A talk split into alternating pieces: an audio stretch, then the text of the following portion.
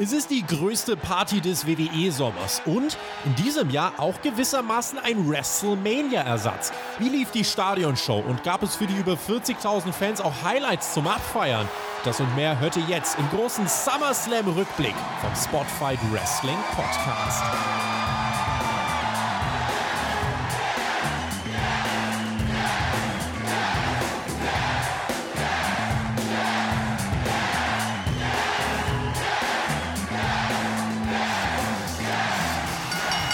Freunde, da bin ich aufgepoppt. Hier sind wir doch am Start. Das ist sie, die große SummerSlam 2021 Review. Die Wrestling-Welt, sie dreht sich so schnell wie wahrscheinlich eigentlich seit 20 Jahren nicht mehr. Es ist absolut verrückt. Äh, nicht alles dreht sich um WWE. Umso spannender ist natürlich die Frage, was hat WWE mit der großen Aufmerksamkeit gemacht? Über 40.000 Leute in einem Stadion für den SummerSlam, den quasi WrestleMania-Ersatz. Wir wollen draufschauen. Das ist der Spotlight Wrestling Podcast. Ich bin Tobi und wir sind live am Start mit der Review, mit dem Alex, mit dem Herrn äh, Flöter, den ihr da auf äh, dieser Seite seht und mit dem Marcel, den ihr auf dieser Seite seht. Wir äh, drei hübschen werden jetzt über diese Review sprechen. Ähm, Alex, Wrestling Promoter, äh, wir verteilen direkt mal einen Pluspunkt für den Wochentag, ja? Von Samstag auf Sonntag so ein Pay-Per-View ist feierbar, würde ich sagen. Geile Geschichte, können die gerne immer machen. Du hast vorhin gesagt mal im Stream, hey, jetzt, was ist denn das jetzt hier? AW macht jetzt Sonntags Pay-Per-View und die WWE auf einmal Samstag. So geht das ja nicht. Ich habe das aber gefühlt und gerade beim SummerSlam, ich, ganz ehrlich, das hat mich wirklich so ein bisschen erinnert an 92. Das war auch ein Samstag. Ja, das war auch im Stadion. Wembley damals, ja, Freunde, mhm. das war ein mhm. Samstag. Und seitdem, glaube ich, gab es das nicht mehr. Zumindest könnt ihr mich nicht daran erinnern. Und dementsprechend äh, finde ich das richtig super. Also selbst Samstage könnt ihr mich daran gewöhnen. Ich glaube, wir werden es nicht kriegen, aber äh, würde ich feiern. Marcel, du bist da, um uns in erster Linie auch ein Tippspiel-Update mal zum Anfang zu geben. Wir haben für alle Supporter patreon.com slash Spotfight Podcast die Möglichkeit, am großen Wrestling-Tippspiel teilzunehmen. Wer stand denn da jetzt oben beim SummerSlam? Boah, da gehen wir gleich, gleich rein in die ganz großen Sachen. Ja, hallo Tobi, hallo Flöter, wir haben unseren Stream schon gemacht. Hallo Leute da draußen alle. Tippspiel. Wir haben fünf, fünf tatsächlich fünf Sieger heute die vorne an der Spitze sind. Das sind El Tipo, Julian, KSS Media, One True Villain und der Soldi. Die haben allesamt elf Punkte, elf von zwölf. Das ist eine sehr gute Leistung. Und ich behaupte, das eine Match hätte man kaum ahnen können. Deswegen ist das eigentlich äh, ja, Clean Sweep. Und da müssen wir jetzt losen, Flöter. Ich werde die bei mir in einer zufälligen Reihenfolge machen. Du sagst mir einfach eine Zahl zwischen 1 und 5 ja. und dann haben wir unseren Spieltagssieger. Flöter, oh. jetzt. Ich mache das wie John Cena. Ich sage 1, 2, 3. Eine 3 sagt er. Dann hat gewonnen der Julian. Ja, herzlichen Glückwunsch, Julian. Ich werde dir. Glückwunsch. Ich werde dir eine Mail noch schreiben, aber damit du Bescheid weißt, als Spielersieger darfst du gerne eine Nachricht hinterlegen per Mail, die wir dann in einem Podcast deiner Wahl vorlesen nächste Woche in NXT, WWE oder AEW und von einem Podcaster deiner Wahl. Ich schreibe aber nochmal, dann weißt du Bescheid. Wollen wir auch wissen, wie unsere Tipprunde unter uns ausgegangen ist? Im ja, hau raus. Äh, Sag nee, möchte, möchte ich aber gar nicht, Tobi. Eigentlich. Sag, sag mal. Team ja. AW hat gewonnen, habe ich nee, gehört? NXT hat wieder gewonnen. Ach, ja, AW auf 2?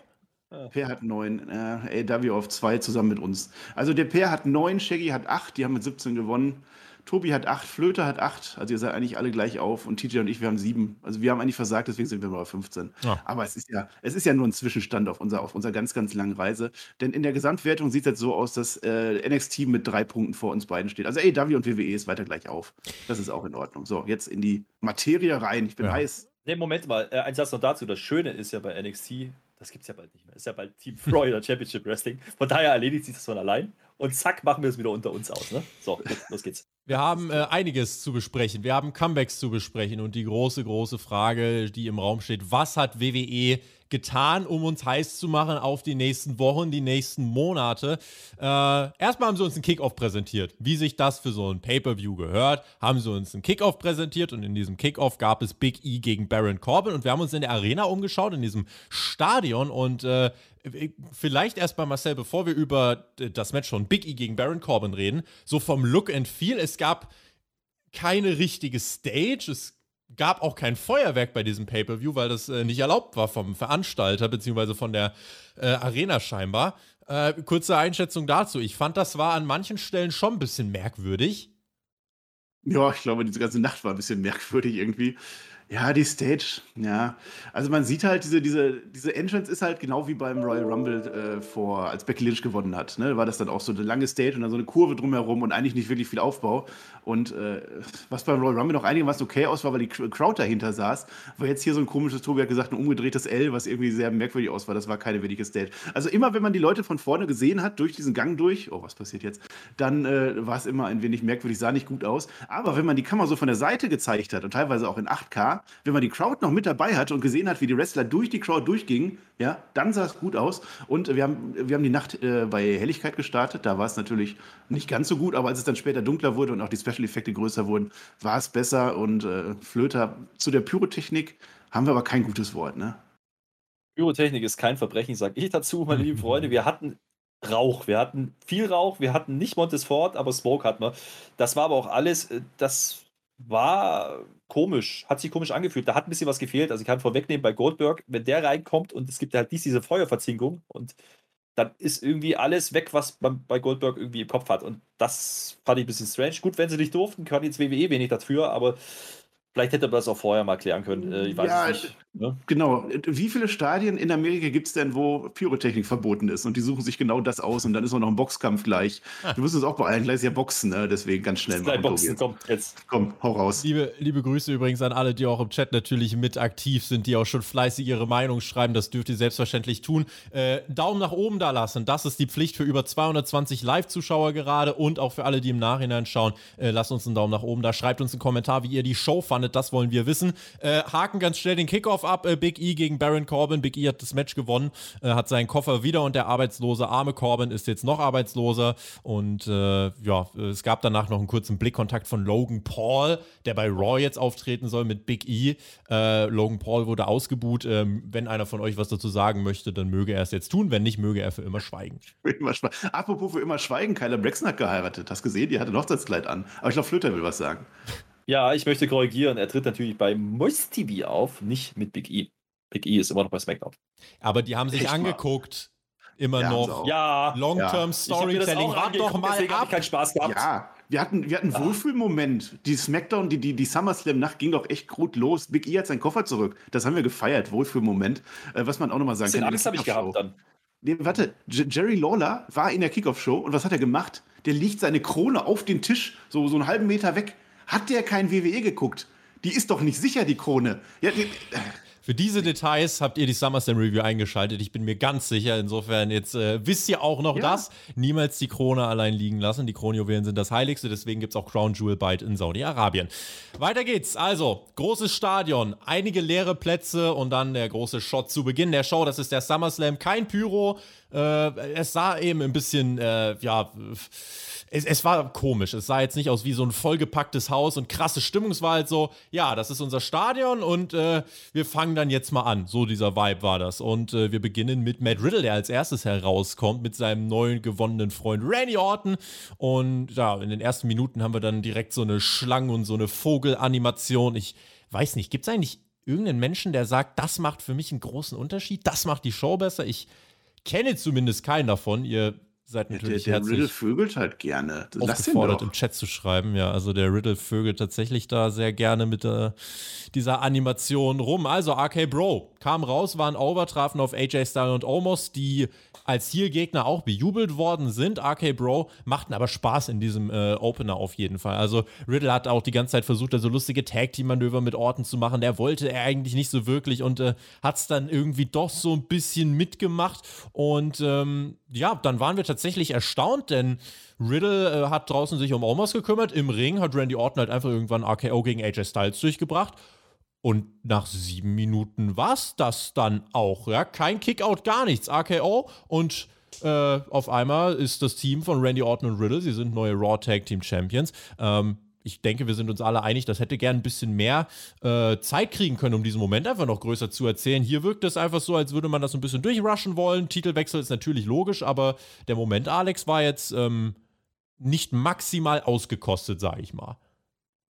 Nee, war es nicht. Und man hat vor allen Dingen auch gesehen, dass es hätte funktionieren können, denn die Fans haben ja Riddle und, und, und Randy auch angenommen. Das ist ja nicht das Problem gewesen. Das Problem, was ich halt einfach hatte, der Titelwechsel ist in Ordnung, ja, das passt, abgesehen von der Länge, war einfach, dass am Ende Randy Orton diesen Pin kriegt gegen AJ Styles. Man hat nicht mehr diese Nummer aufgegriffen, dass man versucht, den, den großen Omos äh, zu RKO, das war ja so ein bisschen der Aufbau, dass das nicht geklappt hat. Äh, ich hätte einfach gerne gesehen, dass Riddle derjenige ist, der diesen Pin dann durchführt, gegen wen auch immer. Ja. Man protected halt offensichtlich Omos weiter, ja, dass der den Pin nicht fressen muss, das verstehe ich irgendwo auch noch. Die, wie gesagt, sieben Minuten für ein großes Titelmatch. Das bestaufgebauteste oh. Match von Raw noch eigentlich, oder? Das, das ist der Punkt und vor allem mit dem heißesten Eisen, Riddle, ja, da muss ich sagen, okay, das ist mir ein bisschen zu wenig gewesen und das war dann eben auch nicht der Crowdpleaser zum Beginn, wo man mal sagen würde, okay, im Opener muss man die Crowd einmal reinholen. Die haben reagiert, ja, aber ich glaube, die hätten mehr reagiert, wenn man, wie gesagt, mehr Zeit und den richtigen Sieger im Endeffekt gegeben hätte, im Sinne von Riddle, Riddle macht am Ende nochmal ein Feuerwerk und dann holt er den Titel und das wäre ein Pop gewesen. Weil ganz ehrlich, Orton braucht er diesen Tag-Team-Titel nicht. Ja? Der ist Mittel zum Zweck in dem Moment. Und ich freue mich für Riddle. Ich glaube, man hat hier ein bisschen was vertan. Ich hoffe, das holt man vielleicht nochmal nach in irgendeiner Art und Weise. Man hätte ihm ein bisschen mehr Spotlight stellen müssen. Marcel. Ja, es, es, war eine sehr merkwürdig gebuckte Show an vielen Stellen. Da werden wir gleich noch abstruse Dinge erzählen. Mhm. Äh, und das ging damit dann halt schon los. Wir haben unseren besten Wohlfühlmoment, auf den wir gehofft haben, der auch sehr realistisch war, dass Riddle eben dieser Champion wird. Und dann macht man das in sieben Minuten, haut man das weg. Und, und, und AKO, und, und das, das, das war nicht der Moment, den ich wollte. Ich will, dass die noch fünf Minuten länger kriegen. Ich will, dass, dass die Heels auch noch mal ein bisschen Heel-Heat ziehen und dass es Mehrwert ist. Und ich will, dass am Ende der Omos von beiden geAKO't wird. Darauf lief das doch hinaus, dass beide zusammen den besiegen können. Und dann wird er gepinnt und dann ist Riddle der Champion. Da haben sie mir nicht gegeben. Es war so ein halber Wohlfühlmoment irgendwie. So hat sich das dann angefühlt am Ende. Ja, Riddle war als Anaconda verkleidet, können wir auch sagen. Der war als Viper. Und es gab ein Schild, Randy Let's Wrestle Naked, muss man auch mal erwähnen. Ich weiß nicht, ob das die Show heute noch aufgewertet wäre, aber es wäre nicht weniger random gewesen, als manches, was wir gesehen hätten an der Stelle. Und wir haben wieder Riddle, der eine kopulierende Schildkröte nachmacht. Ja, das könnte vielleicht auch ein Meme für diese Show werden.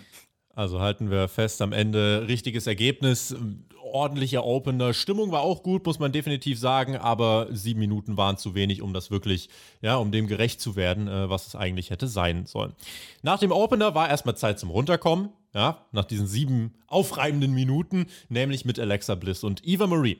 Alexa Bliss hat Lilly mit rausgebracht, auch eine XXL-Animation von Lilly, fragt einfach nicht.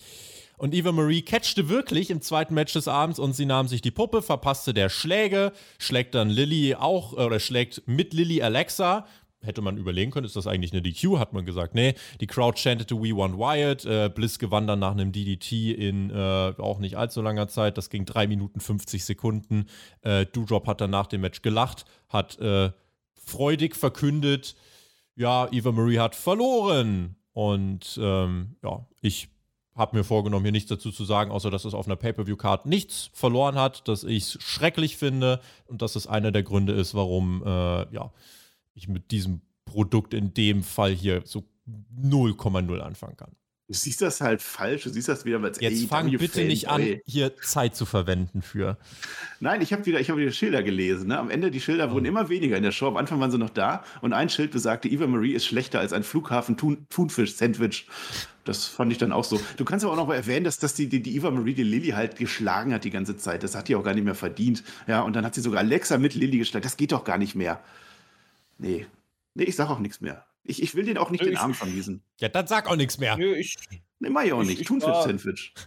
Ich war heavily invested. Ich habe nur noch einen Satz dazu zu sagen. Es war zu Recht das Match 2 auf der Karte. Weiter geht's. Ja, hätte am besten auch gar nicht ein Match auf irgendeiner Karte sein sollen, aber nun ja. Bisher war es äh, eine bessere Raw-Ausgabe in einem Stadion, beziehungsweise eigentlich war es nur Raw in einem Stadion. Äh, gab dann noch ein Interview mit RK Bro, die haben jetzt die Titel gewonnen, haben gesagt, alles läuft smooth und Randy Orton hat Bro gesagt, also alles äh, tutti frutti und äh, ja, Riddle verspricht uns für Raw eine Überraschung. Gucken wir mal, was uns da erwartet. Erstmal morgen natürlich äh, auch darf Takeover. Ich, darf, ich, darf ich tippen? Darf ich tippen? Natürlich. Er schenkt Orton einen Scooter. Mein Tipp. Okay, ja, dann schauen wir mal, ob du damit recht haben wirst. Ihr werdet euch am Dienstag mit Raw beschäftigen und morgen nehmt ihr euch unter anderem NXT Takeover an. Also wer da die Review hören will, darf das natürlich gerne tun. Machen wir weiter. Drittes Match des Abends. Damian Priest war am Start. Er traf auf Sheamus US Title Match. Priest hat ein cooles Outfit, wirkte also wirkte wie ein Star, fand ich.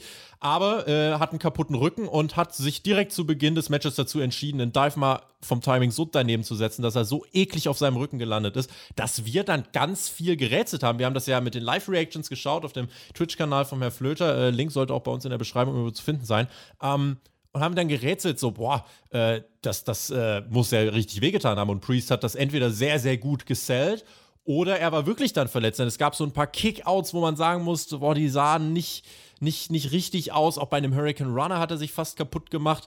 Ähm, war ganz merkwürdig. Also, aber dieser Botch hat es zumindest geschafft, dass wir das Match mit mehr Interesse verfolgt haben. Und dann zum Ende hat es sich auch inhaltlich hochgeschaukelt. Es kam dann auch ein bisschen Spannung rein. Äh, die Crowd hat leider erst nicht so gut reagiert, als das Finish kam, hat sie dann äh, reagiert. Und zwar hat Priest Sheamus seine Maske abgerissen, holt dann nach dem Reckoning äh, tatsächlich den Titel, setzt das Cover an, das geht durch und er bekommt seinen Moment. Da gibt es den Pop vom Publikum. Auf diesen Spot haben sie reagiert. Äh, war zu dem Zeitpunkt das beste Match des Abends. Ich habe mir aufgeschrieben, wäre ein guter Raw Main Event gewesen. Ähm, mit den 14 Minuten und was ich mir auch noch aufgeschrieben habe, Alex, es wurde verkauft, das war der erste Titelgewinn von Damian Priest. Hat man NXT, du hast es eingangs erwähnt, mal schön untergebuttert. Der NA-Titel bei NXT, das ist natürlich kein Titel, ja. Was ist dieser Brand eigentlich? Ja, ist ja auch nicht so wichtig. Also Damian Priest, es war alles vorbereitet, ne? Es, es, war, es musste kommen und ich hatte so das Gefühl, also wir haben gerätselt. War es jetzt eine Verletzung? War es keine? Wenn ja, dann hat es durchgezogen und ich muss hier einfach mal Seamus loben, der, der wirklich in meinen Augen, wenn es eine Verletzung war, gut reagiert. Ja, und ich glaube, es war nicht geplant so. Es gab viele Interaktionen mit dem Referee und man hatte immer das Gefühl, dass Seamus auch auf Zeit spielt und Priest einfach diese Momente gegeben hat, ja, damit er seinen großen Moment am Ende bekommt, dass er diesen Titel in die Höhe halten kann. Ähm, grundsätzlich zum Match äh, habe ich nicht viel ausgesetzt. Wie gesagt, diese, diese verbotschte, dieser verbotschte Dive äh, und ein paar Aktionen, die sahen dann ein bisschen komisch aus, weil er, glaube ich, einfach eingeschränkt war in Bewegungsabläufen. Ja, aber äh, er zieht es am Ende durch, davor ziehe ich bei einem Hut. Ja, wenn es am Ende wirklich eine Verletzung war und es nicht heißt, es war gewirkt, dann äh, geil. Aber wenn es gewirkt ist, war es gut gewirkt. So, und dementsprechend kann ich nicht viel aussetzen. 14 Minuten, ordentlich Zeit bekommen, ordentlich grundsätzliches Match. Das ist auch mal irgendwie wieder US-Titel würdig gewesen. Ne? Und zu dem Zeitpunkt hast du gesagt, das beste Match definitiv bis dahin. Und das möchte was heißen, denn äh, eigentlich hätte RKO oder RK Pro in dem Fall ähm, den größeren Pop kriegen müssen. Ja, haben sie auch bekommen, aber Damian Priest ist jetzt US-Champion, das ist auch gut, damit schließt sich der Kreis. Seamus hat hier viel, viel Arbeit für ihn gemacht und das sollte ein Veteran tun. Das habe ich hier gesehen, habe ich nicht für ausgesetzt. Mhm. Ja, sehe ich auch sehr, sehr ähnlich. Ähm, das war, das war gut. Ich hätte eigentlich gedacht, dass Seamus verteidigt, nochmal Healy zieht und nochmal seinen Moment kriegt und dann das dann äh, bei Raw nach dem SummerSlam der Titel wechselt. Du, ich hätte aber auch okay bist gefunden. echt bei WWE im Kopf, wenn du den Titelwechsel bei Raw nach dem SummerSlam bringen würdest. Sowas machen die. Ja, eben, die. das ist auch ja das Problem. Ja. Er macht mir jedes Mal meine, die, die Teamtipps macht er jedes Mal kaputt. Mit so einem Blödsinn. Ja? Mit ich so habe letztes Mal den Abstand gewonnen bei Money in the Bank. Ähm, das hätte, das hätte auch gepasst. Ich hätte aber auch gut gefunden, wenn Seamus einfach Champion bleibt, weil durch seine Verletzung ist das ja so ein bisschen, bisschen ja, zu schade eigentlich für Seamus. Das hätte er da auch machen können. Aber Damien Priest hat es natürlich auch verdient. Ähm, die, die, die Nase, die wurde auch gut gewirkt am Ende. Der hat ja seine, der Seamus hat ja seine Maske gehabt, die wurde dann abgerissen. Das fand ich auch gut. Ja, mit dem Rücken ist halt, das war halt ein Botch und den hat auch Damien Priest Du hast mir jetzt die Nase geklaut, toll. Der, ähm, der hat auch Damien Priest zu verursachen. Ne? Der springt einfach zu kurz, das war ein Botch von ihm und dann knallt er da auf den Boden. Ab da, Flöter hat schon gesagt, entweder es war super gut gesellt oder es war halt super gut mit der Verletzung weitergewirkt. Das war eine großartige Leistung, die ich da gesehen habe von Damien Priest. Und je länger das Match dauerte, desto besser wurde das dann auch. Desto mehr Moves hat er dann auch gemacht. Und ich fand interessant, Seamus hat da einfach no fuck gegeben. Der hat trotzdem seine Moves durchgezogen. Das ist halt Seamus. Die werden das irgendwie kommuniziert haben, der Ref auch immer dabei. Das fand ich eigentlich professionell gelöst am Ende. Ende. Und dafür hat das Match doch noch ganz gut abgeliefert. Anschließend gab es eine Ankündigung. WWE 2K 2022 kommt in fact 2022 raus. Und zwar im März. Wir haben ja schon einen Gameplay-Trailer gesehen, der nicht allzu vielversprechend aussah. Ähm, guckt ihn euch nochmal an. Und dann schauen wir mal, was bei dem Game noch so passiert. Im Januar sollen Features angekündigt werden. Ähm, wir beobachten das ja, mal. Hat man, hat man mit dem Fan-Hype verschoben ins nächste Jahr. Kein Problem. Dominik und Ray, ja, die waren am Start und wollten sich hypen, waren Backstage. Dominik hat sich nochmal dafür entschuldigt, dass bei SmackDown jetzt mit seinem Dad nicht alles ganz rund lief, aber der hat gesagt, komm, wir schauen voraus und schaffen das. Und sie treffen nun auf die Usos Smack äh, SmackDown Tag Team Title Match. Ich dachte mir, wie kann es eigentlich sein, dass Vater und Sohn Mysterio hier beim SummerSlam vor 45.000 rauskommen und es irgendwie keinen juckt? Das ist schon eine Leistung, das zu schaffen, finde ich. Ähm, Dann hatten wir, äh, ja, hatten wir das Match. Das war im Gegensatz zum Kickoff, was die ja bei Money in the Bank hatten, wo die Titel gewechselt sind, äh, war es langsamer geworkt, finde ich. Das Publikum kam dann mehr und mehr rein und am Ende war dann auch das Tempo da. Da hat es wieder mehr von diesem Money in the Bank äh, Kickoff-Match, was ich aber immer noch besser fand.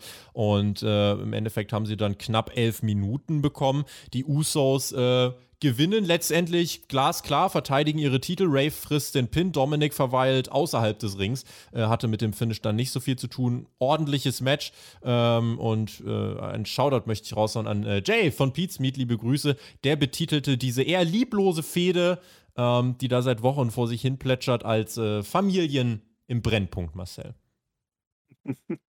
eine Familiensaga war das. Es waren zwei ganz große WWE-Familien. Nee, kann ich dir gut. Wir haben vor, vorher auch gesagt, dass das Match interessiert keine Sau. Das haben wir jetzt in 27 Ausführungen gesehen und es ist jetzt hoffentlich auch das Ende. Also wenn der Titel jetzt wieder gewechselt hätte, oh Gott. Man kann auch mal sagen, dass die Usos jetzt Geburtstag haben mittlerweile. Also eigentlich wäre es ja komplett im WWE-Stil gewesen, dass sie denen dann nochmal den Gürtel wegnehmen.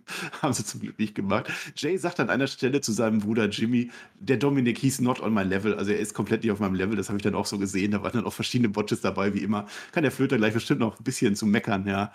Am Ende auch Dominik auch in der Rolle einfach total blöd. Der, der hängt da irgendwie in der Treppe fest, der kann nicht mehr helfen. Ich weiß nicht, was da los war. Ist egal. Äh, Usus bleibt Champion, fertig. Ja, nee, äh, ich verstehe nicht so ganz. Also, erstmal haben wir dieses Match ja in sämtlichen Konstellationen schon durchgespielt gehabt, bevor das passiert ist. Wir hatten das Match ja auch bei Money in the Bank in der Kickoff-Show. Jetzt erklär mir doch mal einer, warum das Match mehr Zeit bekommen hat wie das andere Title-Match, was eigentlich viel besser aufgebaut war, was den größeren Pop bekommt, was überhaupt Reaktion bekommt, muss ich sagen. Oh, da ich, das verstehe ich eine Theorie. Nicht. Die, die WWE, die ja, wusste halt nicht, die konnte mit der Zeit nicht umgehen. Also, es war ja dieser Boxkampf hinterher und die haben ja am Anfang gesagt, wir machen zweieinhalb Stunden und dann packen sie aber aus Versehen zehn Matches auf die Karte und dann wussten sie nicht, haben wir jetzt zu viel Zeit oder zu wenig Zeit? Und deswegen haben die immer gewechselt. Die waren mal ein bisschen zu schnell und dann waren sie wieder ein bisschen zu langsam, damit es am Ende irgendwie rauskommt. Und am Ende haben sie gnadenlos überzogen. Ich glaube, der Boxkampf ist auch schon, auch schon vorbei. Hat auch keiner mehr geguckt. Ja, ja, ja, gut. Ja, wahrscheinlich nicht. Aber das ist, ganz ehrlich, Dominik, ich bleib dabei. Ich brauche den nicht im Programm. Ich möchte den auch nicht haben. Und ganz ehrlich, wenn der Ray Mysterio als ältester Mann im Ring für das Tempo verantwortlich ist und der Einzige ist, der Tempo macht, dann stelle ich mal die Frage, ob das vielleicht ein bisschen dämlich angesetzt war, dass die Usos als Heels natürlich langsam wirkt, das verstehe ich alles, aber dann muss auch ein bisschen Funken überspringen und das habe ich hier nicht gesehen. Und gerade nach einem Match wie Priest, Sheamus, was naturgemäß, weil es halt zwei größere Menschen sind, ja, langsamer ist, dann erwarte ich bei so einem Match eigentlich ein bisschen mehr Pace, das habe ich nicht gesehen, dann macht es bitte kürzer und wenn am Endeffekt eigentlich der Output ist, es passiert gar nichts mehr in dieser Fehde, dann hätten wir uns die ganzen Wochen doch auch versparen können, Leute. Und äh, das wäre jetzt ganz schön, wenn das nicht weitergeht. Splittet wegen mir jetzt Dominik und, und, und Ray und dann ist Quatsch. macht die nochmal. Es ist eine Meisterleistung als Company, so einen Selbstläufer gegen die Wand zu fahren, aber brauche ich mich jetzt gar nicht Ja, aber Dominik ist, halt, Dominik ist halt bei Weitem nicht auf dem Level, wo er sein müsste. Ja, aber das SummerSlam-Match gegen Rollins zum Beispiel hat da auch funktioniert, hast du gesehen. Der muss gar nicht so viel können, wenn du es richtig erzählst. Dann mit Storytelling kannst du so viel kaschieren. Er ist noch jung, er kann was lernen. Macht man aber nicht. Stattdessen muss er immer wieder dieselben Matches bestreiten. Seine ja, Promos bringt halt nichts, wenn er die Scheiße verletzt, das, ne? dann ist ja. ein bisschen doof. Und Rippen halten. Dieser SummerSlam ist auch noch jung, der kann auch noch gut werden. Der also, ging hier ging er knapp eine Stunde und da schrieb jemand bei uns bei den Live-Reactions in den Chat, ist er bisher ein Fastlane-Paper. Ich habe gesagt, na, na, na, na, na. Jetzt halten wir mal die Füße still. Backlash-Niveau, das trifft es eher. Backlash war gut, war ein guter Pay-Per-View. Damien Priest, Backstage-Interview, hat sich über seinen Titelgewinn gefreut und dann waren wir plötzlich bei Rick Books im Ring. Der spielte Gitarre. Shinsuke Nakamura, Intercontinental Champion, kommt heraus. Dann wird uns ein Videopaket zu Sasha Banks gegen Bianca Belair gezeigt.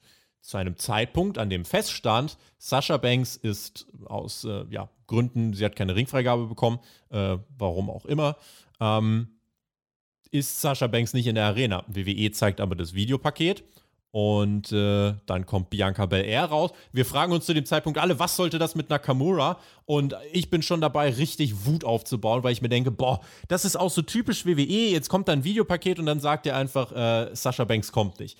Das Videopaket kommt, Bianca Belair kommt raus und siehe an, WWE sagt, einfach so nebenbei, well, weil Sasha Banks aus unvorhergesehenen Gründen nicht äh, beitreten konnte oder nicht dieses Match antreten konnte, kommt hier Carmella.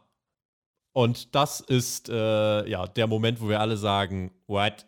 Und ich möchte es in seiner Gesamtheit. Ich möchte jetzt alles, was passiert ist, möchte ich einmal runterrattern, dann analysieren wir das.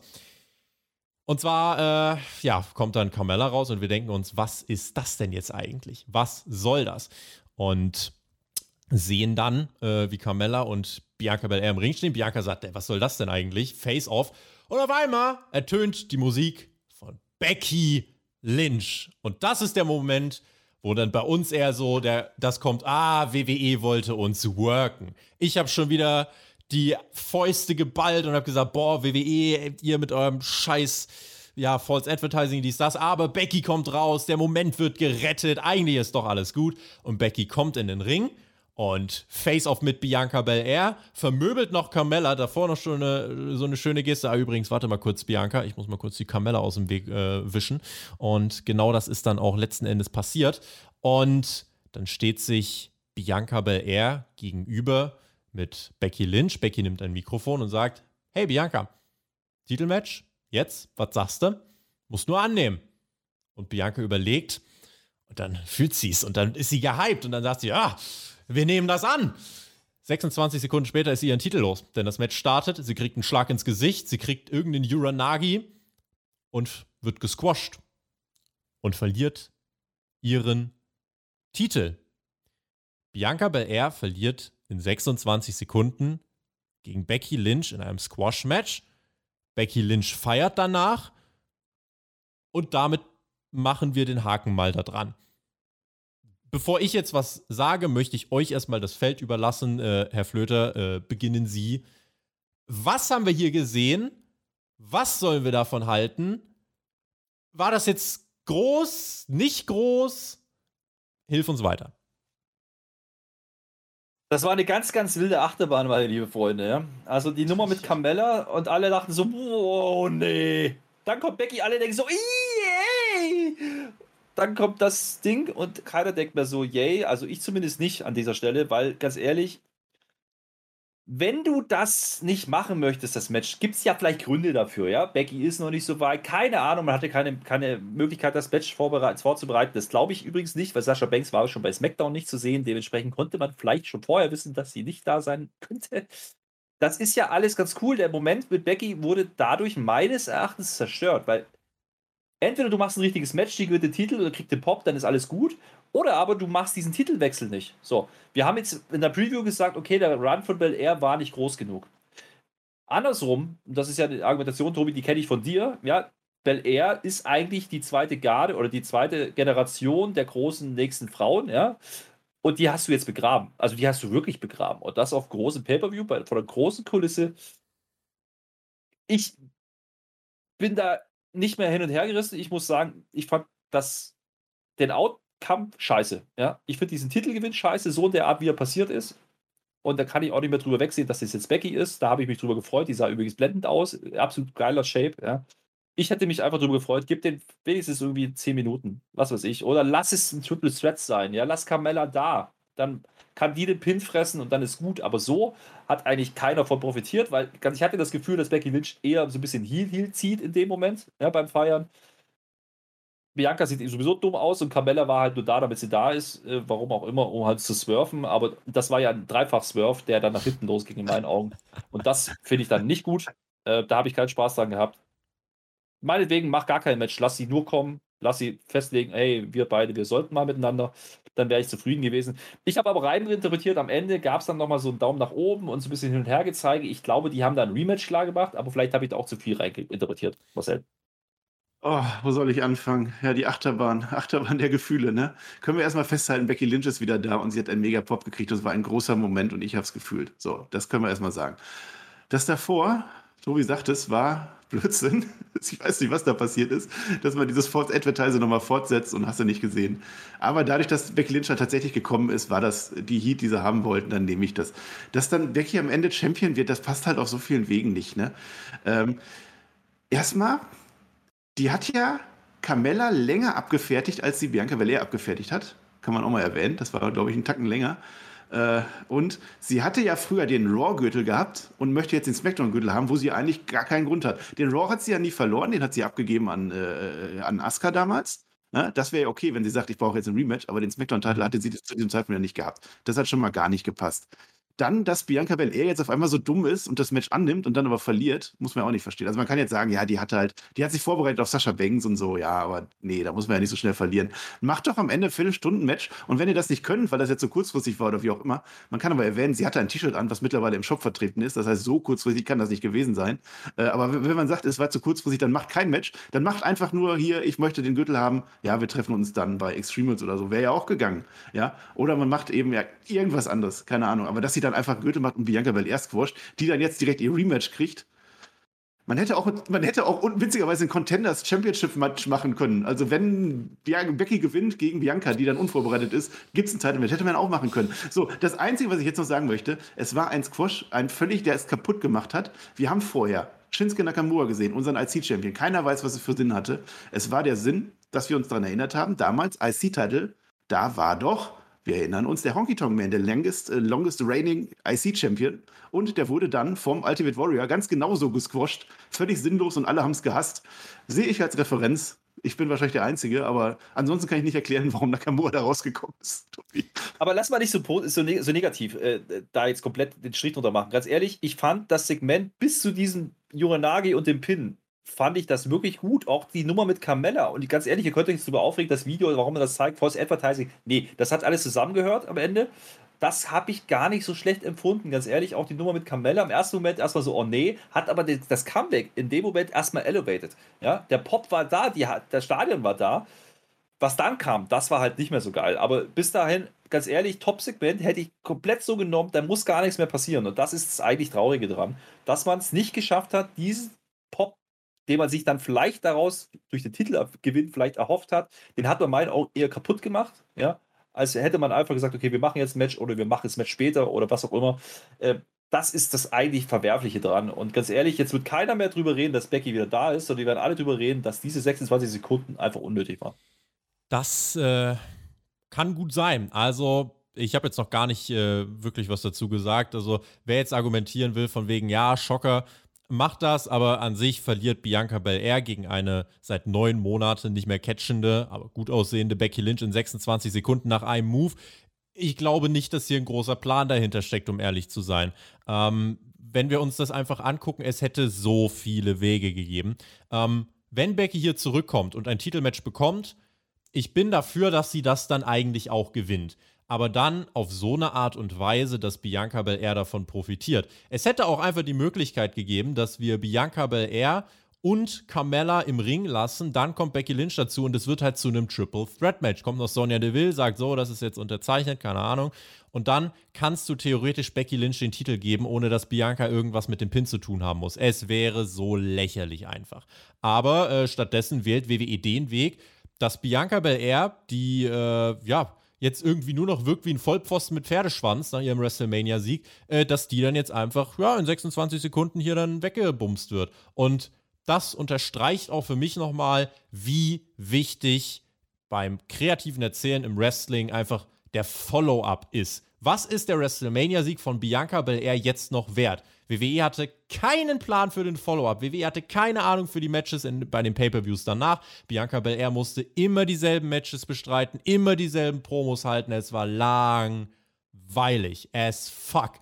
Und deswegen, ähm, ja, hatte sie es nicht einfach. Deswegen hat der Title Reign nicht gezündet. Und jetzt wird sie eben dann in 26 Sekunden weggeklatscht. Und ich denke, da wird es viele geben, die sagen, ja gut, dann scheint die ja nicht so gut zu sein. Und Becky ist da und hui. Ähm, ich, ja, also Titelgewinn von Becky, okay, aber auf so eine Art und Weise, dann gibt den irgendwie wenigstens 10 Minuten und dass sie ein geiles Match auf die Beine stellen, so gut wie es geht. Aber so auf diese Art und Weise. Wir fassen jetzt wirklich auch nochmal zusammen, ja? Nakamura Entrance, Bel Air gegen Banks Videopaket, Carmella ersetzt Banks im Vorbeigehen, Becky kommt zurück und squasht Bianca Belair. Das waren fünf Dinge, die sind passiert innerhalb von fünf Minuten. Das ist anstrengend. Ja, und äh, gut war es auch nicht. Ja. Ja, ich, ich, ich, ich muss auch sagen, und das ist, das ist der Punkt, der mich am meisten triggert, ja, dass man Bel Air den Titel vielleicht abgeben lässt, das ist nicht das Problem, ja. Das hätte man durchaus machen können. Das, das haben wir ja vorher auch besprochen, dass das vielleicht auch sinnvoll ist, weil der Run war nicht gut, aus welchen Gründen auch immer.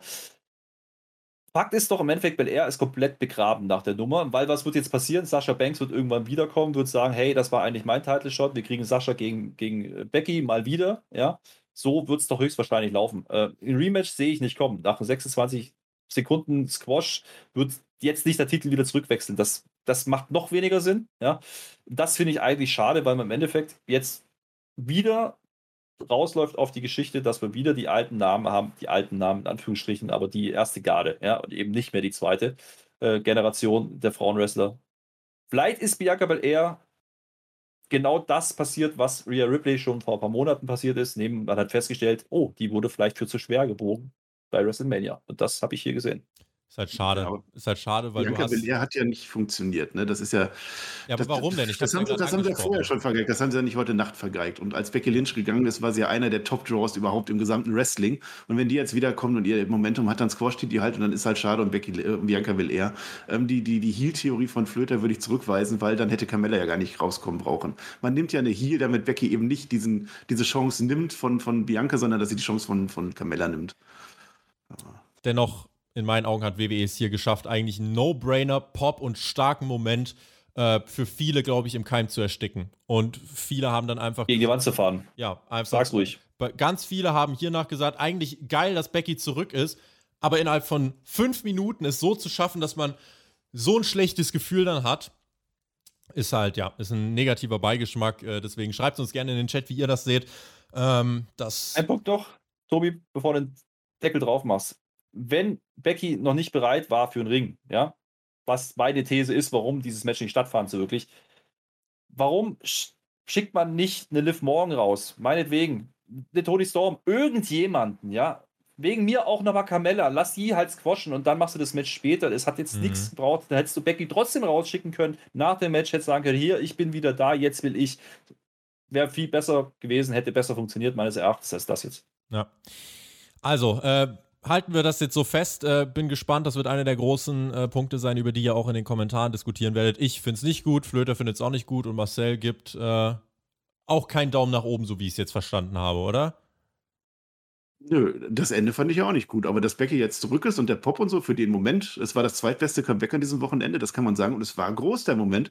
Haben sie halt nur dann am Ende ein bisschen wieder verbockt. Das zweitbeste Comeback? Bis dahin. Also bis, bis, dahin. Da, bis, dahin. Bis dahin. Ja, ja, ich will ja noch nicht spoilern. Bis ja, dahin. Jetzt hast du gespoilert. Olympia. Aber du hast ja, du hast ja die, du hast ja, das war ja gar nicht fünf Segmente, du hast ja gar nicht zu Ende erzählt. Es gab ja noch ein sechstes. Kommst du jetzt? Die Olympiasieger meinst du, die raus? Ja, sicher. Danach kamen die Olympiasieger. Warum Danach auch immer. Kamen die, Olympias die kamen dann. Tamira Mensa Stock, die erste afroamerikanische olympische Goldmedaillengewinnerin im Ring und Gable Stevenson, ebenfalls Goldgewinner äh, aus Tokio, die waren da, haben gesagt, die wollen catchen und äh, durften hier mal kurz raus, weil Warum nicht? Ja. Äh, Amis feiern ja Das war dann wieder eine Phase, wo man Zeit strecken musste und immer vorher 26 ja. Sekunden geswatcht hat. Ja, und gut, gut, dass du die, die Namen nochmal nachgegoogelt hast. Natürlich, Danke. natürlich. Jinder Mahal kam dann heraus. Bei Raw hat Drew Jetzt McIntyre seine Lakaien. immer besser. Bei Raw hat Drew McIntyre die Lakaien Wir und Shanky besiegt. Die Stipulation war dann, dass die beim SummerSlam nicht rauskommen dürfen. Und dann sagen mir die Kommentatoren hier: Oh, Jinder ist mutig, er lässt seinen Lakaien zu Hause wenn ich wirklich zu den verrückten Menschen gehören würde, die Raw schauen und ich hier so dafür bestraft werden würde, dieses Programm zu verfolgen, ich würde mir so eine ins, ins Gesicht ballern. Es ist wirklich, es ist unfassbar. Ja, wenn WWE dir sagt, äh, du hast was gesehen, es ist scheißegal. Also, ja, konsumier einfach. Oder wie Triple H sagen würde, frag nicht so dumm nach, sondern friss einfach. Äh, Drew kam raus, Crowd war tot. Ähm, fünf Minuten, glaube ich, ging das Match. Also es war jetzt nicht. Äh, vier Minuten 38. Vier Minuten 38, nicht der Weisheit letzter Schluss. Drew gewinnt nach einer Claymore. Ganz weirde Matchplatzierung. Also zu diesem Zeitpunkt, es war super. Es war keine Katastrophenshow, versteht uns nicht falsch, aber es war einfach super komisch. Es wirkte einfach zwischendurch wie eine Weekly in einem Stadion, dann großer Pop Becky Lynch zurück, dann komplette Ernüchterung, weil fuck, wie ist das eigentlich gebuckt? Dann Drew McIntyre gegen, äh, gegen äh, Jinder Mahal, wo du denkst, wie hat es das eigentlich auf eine SummerSlam-Card geschafft? Und dann verscheucht Drew auch noch die Heels, indem er ihnen das Schwert, indem er ihn wirklich droht, sie einfach zu enthaupten und mit dem Schwert nach ihnen schlägt. Was Babyfaces halt so machen. Äh, ja, hätte, glaube ich, keiner gebraucht. Und schade um Drew, wenn wir überlegen, bei WrestleMania, ja, Niederlage gegen Lashley, alle haben gesagt, ja, beim SummerSlam kriegt er seinen großen Pop und hier, ja, darf er mit dem Schwert Jinder Mahal vertreiben. Glückwunsch. Hm, zwei Sachen habe ich mir, will ich gar nicht sagen. Erstmal, Drew McIntyre hat sich vorbereitet, der hat einen Schwerthalter gebaut an äh, den Ringpfosten. Also er war in der Nacht vorher da. Und äh, der schottische, äh, wie ist er? Sturmstein, Stock, äh, sagt Flöter leicht besser, schon wieder vergessen. Der Stein war nicht da, den hat er vergessen. Stein der Weisen. So, mehr, Der mehr will ich gar nicht der sagen. tot. Der schottische Steckstein. Steckstein, ja, jetzt, Steck, ja. Stecksteinblock. Der ist tot. Ich hab's dir gesagt, ich hab's dir gecallt. alles muss versteckt sein. Ich finde ich find das gut, ja. Weil da muss der Ju nämlich nicht immer so tun, als würde den Stein ermurksen wollen und dann das Schwert doch mitnehmen, wie er es zuletzt gemacht hat. Ganz ehrlich, äh, das ist so ein Match, das war ja nur da, um Drew McIntyre irgendwie auf die Karte zu bringen und vielleicht mal ein Paycheck rüber zu schieben. Ansonsten hat das wenig Sinn gemacht. Jinder Mahal hat auch wenig Sinn gemacht und dass wir und Shanky dann da sind, um geköpft zu werden, hat auch keinen Sinn gemacht. So gesehen, wenn ich da einen Strich drunter mache, dann finde ich da nicht wirklich Punkte zu sagen, war schön, dass es da war. Übrigens, und das ist der Punkt, äh, du hast vorher gesagt, es hat sich angefühlt, aber zwischenzeitlich so wie so eine Raw im Stadion. Was mich ein bisschen getriggert hat, war ja, wir hatten vorher ja auch dieses nicht wirkliche Match, ja. Da kam zigtausend Segmente dazwischen, dann kam, keine Ahnung, kam da Mist noch dazwischen oder was danach, ich weiß es nicht. Das war so gefühlt eine Stunde, wo einfach nichts passiert ist. Ja. Ja, also einfach nichts. Hätte der den geköpft, dann wäre es interessanter. Dann hätten wir was gesehen. Und das ist übrigens der schottische Steckschaumstein. So viel Zeit muss sein. Dankeschön. Also nichts passiert, versteht mich nicht falsch. Natürlich ist was passiert mit Becky, aber im Ring, ja, also da, da war einfach nichts da. Und dann kommt dieses Match, das war ja komplett deplatziert. Ich habe ganz ehrlich gedacht, das ist so ein Ding, wo man halt, keine Ahnung, mal schnell zwischendurch das Abkühlung nochmal reinhaut. Aber ganz ehrlich, da war ja nichts zum Abkühlen. Also vielleicht hat man das anders sich gedacht mit, mit Becky, ich weiß es nicht. Ich, ich hatte eher das Gefühl, so komm, jetzt macht mal richtig wieder. So, das, das war mir jetzt zu viel nach Becky. Und dann kommt das Match, das war mir dann noch mehr zu viel. Super komisch, weil du hast fünf Minuten vorher den krassen Pop mit Becky und kurz darauf bist du quasi am Tiefpunkt der Show gefühlt angelangt vom Momentum, weil die Struktur einfach so weird Genau ist. Das ist halt äh, ganz komisch. Also, äh, wir haben Aber, uns, ja, Lieber? Ich habe ich hab an der Stelle hab ich gedacht, hey, jetzt kommen ja nur noch Top-Matches. Jetzt kommen ja nur noch drei Super-Matches. Und warum habe ich das gedacht? Weil ich das nächste Match komplett vergessen habe. Ich weiß nicht, ob du noch ne? dazwischen sagen wolltest, aber das, äh, da, da habe ich mir gedacht, okay, das ist auch so ein Zeichen von oben. Wir haben uns kurz Ja, darauf, glaube ich, über Obst und Bananen unterhalten. Äh, also Ja, wir kommen jetzt in die Phase, wo wir wirklich zu kämpfen hatten, dann, wo wir sagen wollten, boah, Ja, Jetzt- hier, weil ihr einen blöden Rhythmus habt, ja. Man, man ist doch nicht müde, wenn Wrestling ist. Wann schlaft ihr denn? Das ist ja völliger Blödsinn. die Fragen stellt natürlich der Richtige. Nikki bin nicht müde. ASH verteidigt ihren Raw-Titel gegen Charlotte und Rhea Ripley. Äh, der klarste Heel aller Heels, Charlotte, kam raus und wurde bejubelt. Kam die lauteste Reaktion. Nikki ASH, der Superheld, teilweise ausgebuht, die Face-Superheldin, klasse. Rhea Ripley irgendwie so, ja, hat, ihr Name wurde gesagt, es gab Genuschel im Publikum, mehr nicht. Ja, ähm, und dann hatten wir das Match. Das Match aber, so fair müssen wir jetzt sein, war nicht schlecht. Und vor allem müssen wir hier einmal mehr sagen, Charlotte ist unfassbar gut im Ring. Sie hat das Match in meinen Augen auf ihren Schultern getragen. Äh, die anderen haben dann auch eben gut mitgemacht. Und ähm, ja, Charlotte hat abgeliefert. Nach dem Figure Eight gewinnt die beste Performerin hier im Ring tatsächlich den Titel Nikki ASH, die Superheldin, die den Money in the Bank Koffer vor fünf Wochen eingelöst hat. Ja, hat den Titel jetzt wieder verloren. Da äh, geht der nächste Money in the Bank Cash in der Frauen verloren. Ciao.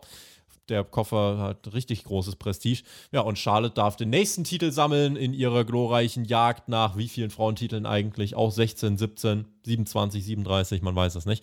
Ähm, gutes Match, aber Stellenwert halt, ja, weil der Aufbau war, jede der Frauen hat gefühlt bei Raw davor mal verloren, insofern hat es jetzt nicht so wirklich jemanden interessiert ähm, und dann am Ende gewinnt aber Charlotte mit einer guten Performance, wird dafür bejubelt und äh, viel mehr kann man eigentlich zu dem Match auch gar nicht sagen.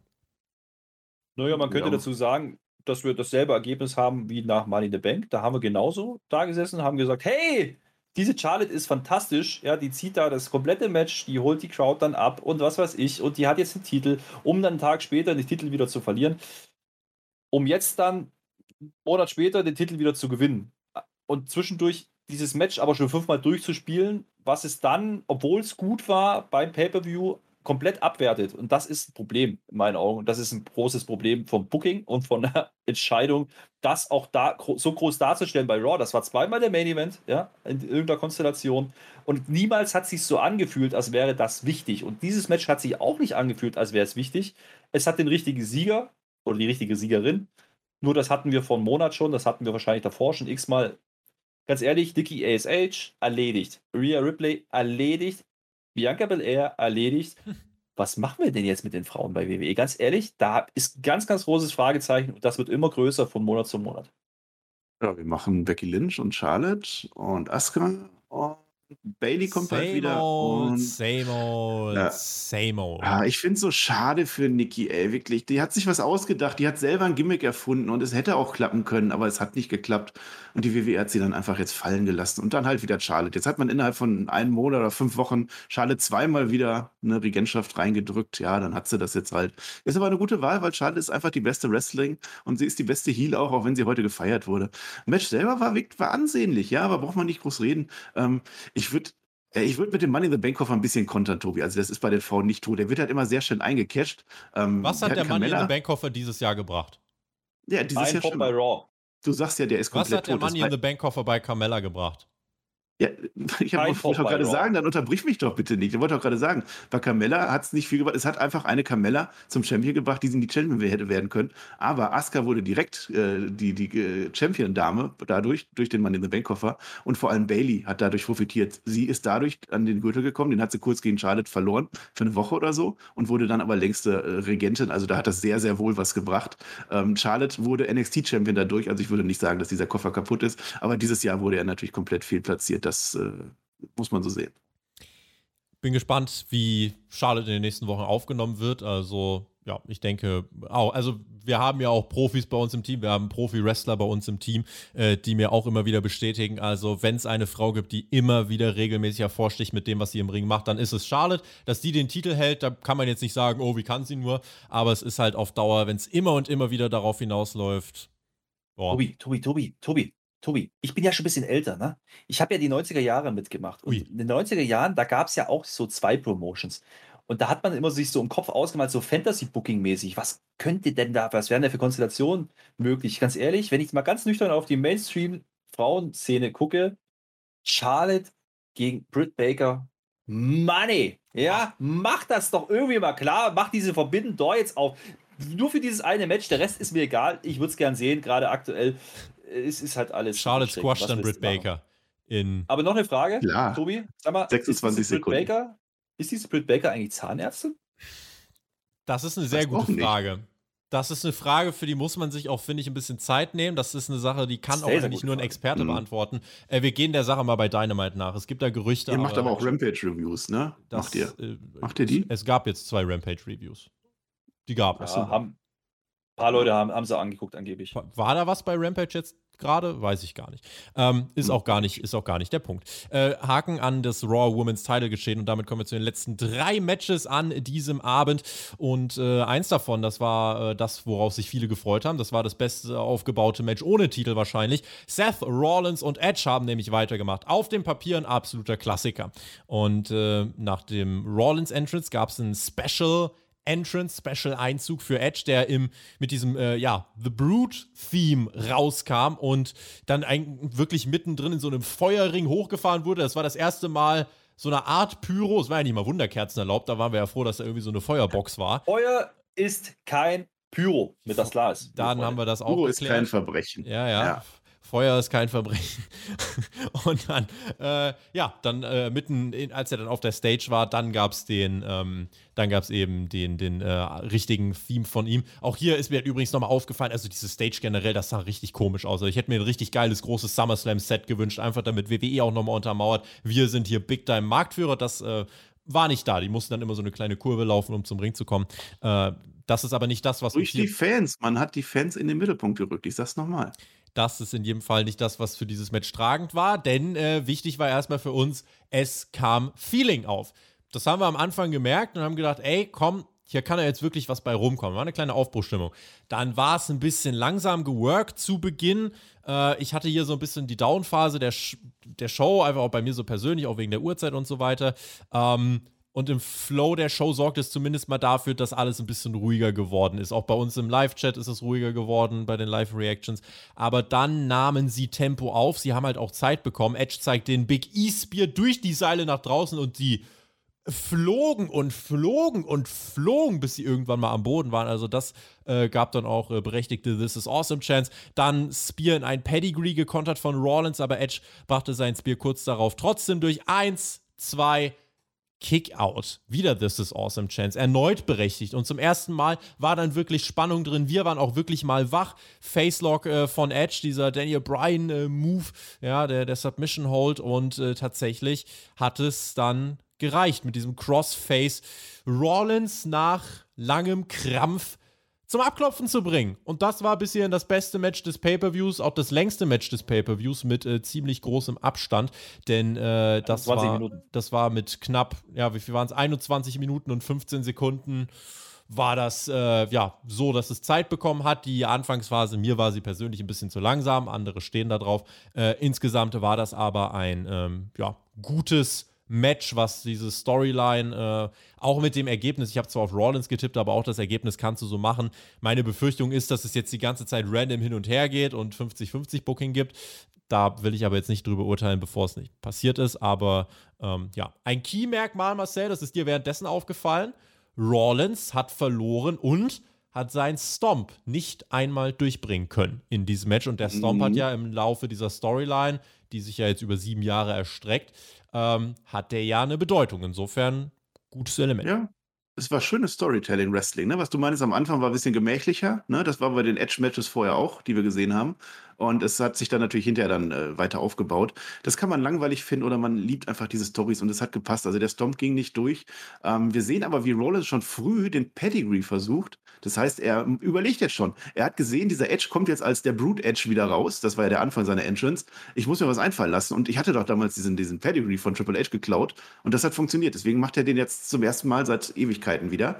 Andersrum hat Edge aber auch gelernt. Der hat ja erstmal sein neues Ich wiedergefunden und im, äh, im Verlauf des Matches wird er immer brutaler. Er hämmert den armen Rollins mit dem Kopf auf den Boden wieder und wieder und hämmert und er macht, äh, ist es ein Yes-Log oder ist es nur ein äh, Crossface, keine Ahnung. Er macht genau das, was er bei, Ed, bei, bei Reigns gelernt hat. Da ist die Schwachpunkt. Damit, damit kriege ich, damit kriege ich meinen Gegner und deswegen setzt er den Move dann auch an. Das fand ich sehr gut am Ende, diese Storyline am Ende. Äh, und dass das Rollins dann verliert, das ist auch, das ist auch absolut in Ordnung, weil Rollins, den kannst du immer weiter aufbauen. Das ist unser Heel, der findet schon einen Weg. Ich sehe das nicht, dass das jetzt noch 20 Mal kommt. Für mich ist das jetzt durch. Wir haben Edge gestärkt, dass der vielleicht noch mal ein großes Match kriegt. Keine Ahnung. Nochmal gegen Reigns. Ich weiß nicht. Nee, nicht nochmal gegen Reigns, aber irgendwas vielleicht gegen Lashley. Was weiß ich. Also geht er zu Raw. Wann? Draft ist doch bald. Oder Saudi-Arabien, ja, vielleicht gegen Goldberg. Ja, das weiß ich nicht. Weiß ich nicht. Follow-up. Ich will es nur noch mal sagen. Also ich will nicht, dass diese. Ja, das Sieg haben die oder das haben die nicht. Ja, nee, aber das haben die oder haben die nicht. Aber für das Match an sich war das doch jetzt in Ordnung. War doch gut.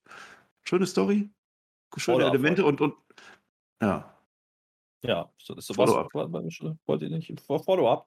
Ich hatte ja die ganze Zeit die These, ja, dass diese Geschichte mit Becky, ja, vorhin, dass das bewusst war, um uns ein bisschen abzufacken, ja, weil man ja theoretisch Becky vorbereiten könnte für den Heel-Turn, damit die dann mit Seth Rollins gegen Edge und Beth Phoenix gehen könnte. Vielleicht kommt das noch.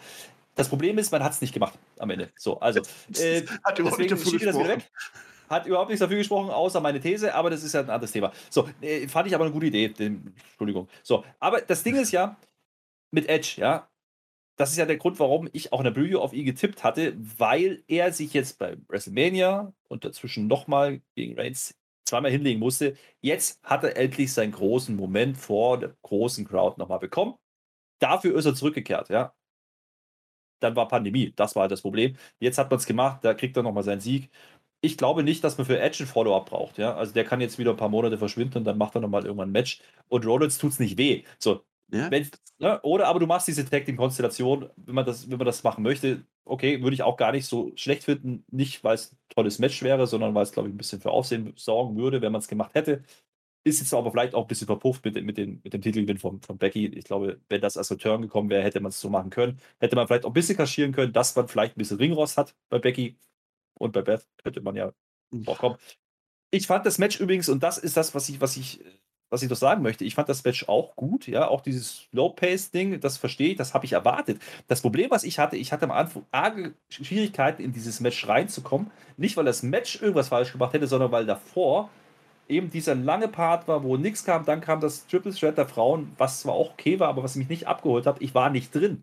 Ich war nicht drin in dieser Veranstaltung zu diesem Zeitpunkt und da haben die ein paar Minuten gebraucht, bis sie mich dann abholen konnten. Das Finish war okay, die Nummer mit dem Stomp war okay, das war solide erzählt.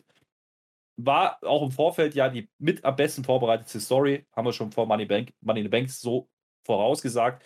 Es brauchte keinen Titel, es war einfach von den Namen her groß und das hat es geliefert. Bin ich komplett zufrieden und fein damit.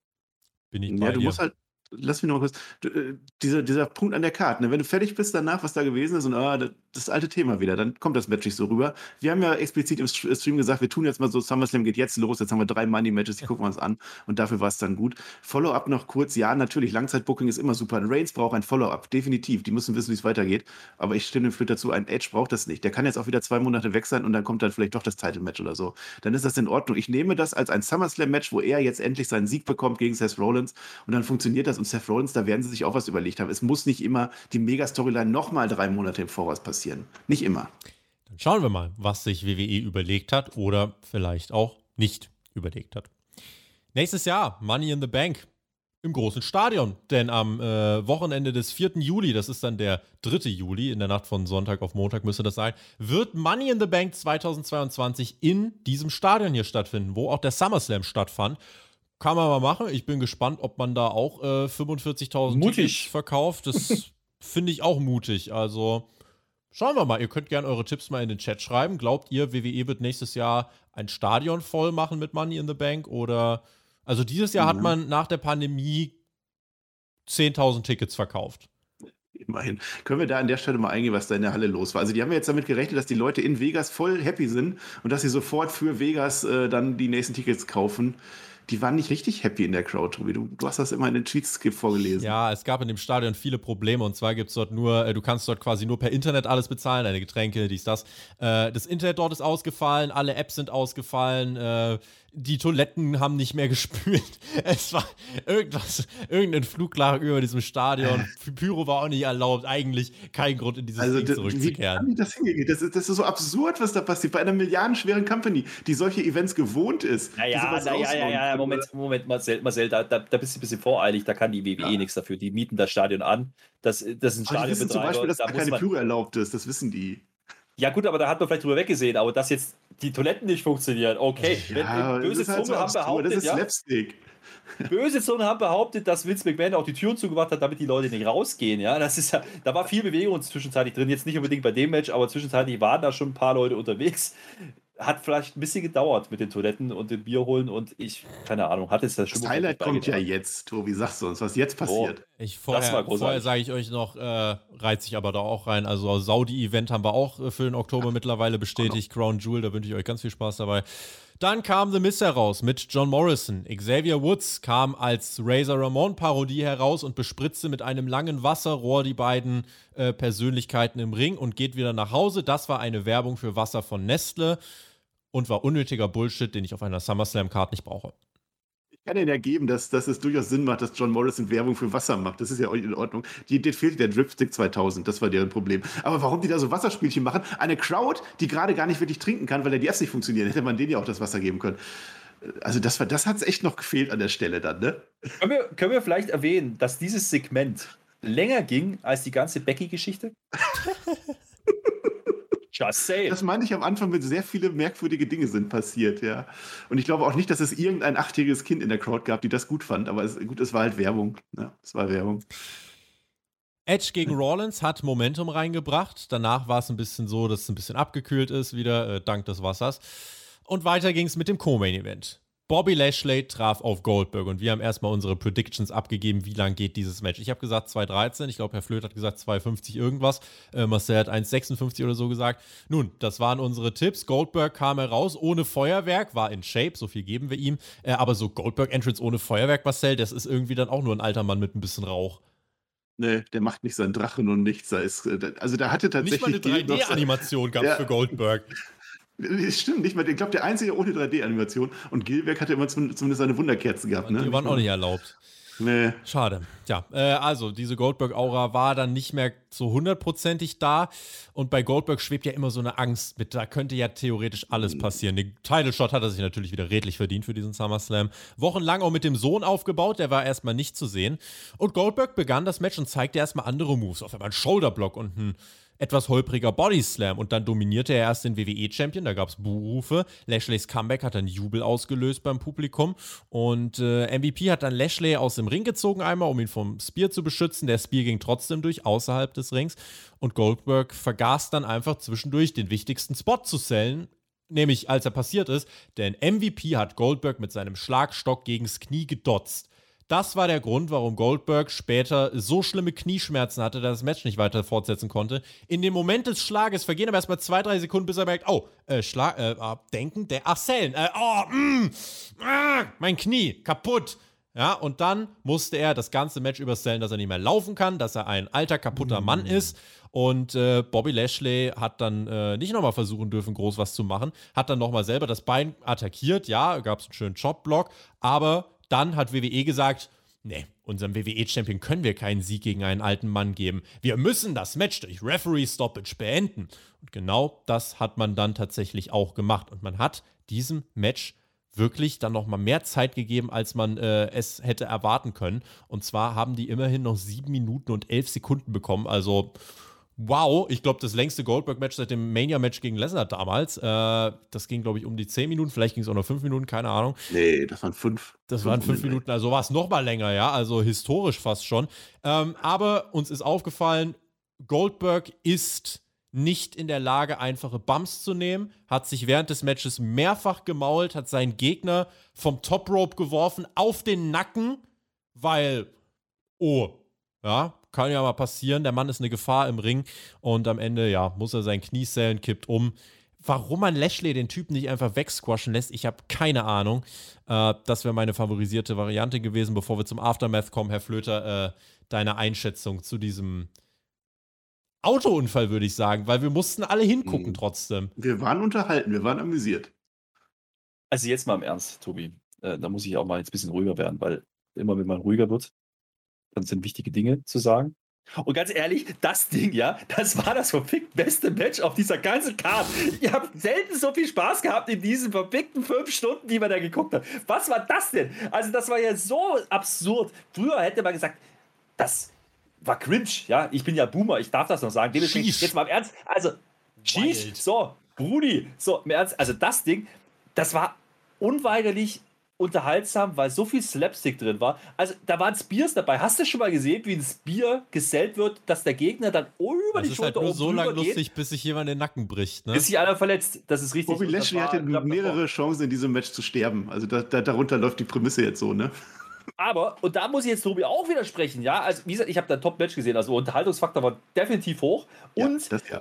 das, ist ja auch so ein Punkt, es hat ja nicht nur das Knie gewesen, ja. Das, er hat ja, er hat ja auch noch die Rippen verkaufen müssen, weil er wurde ja noch gegen den Bringpfosten gedonnert, so wie das mit Kofi auch passiert ist. Und da waren ja Shades of Squash Match da. Das Problem war nur der Anfang, die ersten sechs Minuten. Ja, da hätte man vielleicht drauf verzichten können und hätte es Lashley einfach ihn wirklich zerficken lassen können, so wie wir es alles erhofft hätten. Da wäre es vielleicht inhaltlich interessanter gewesen.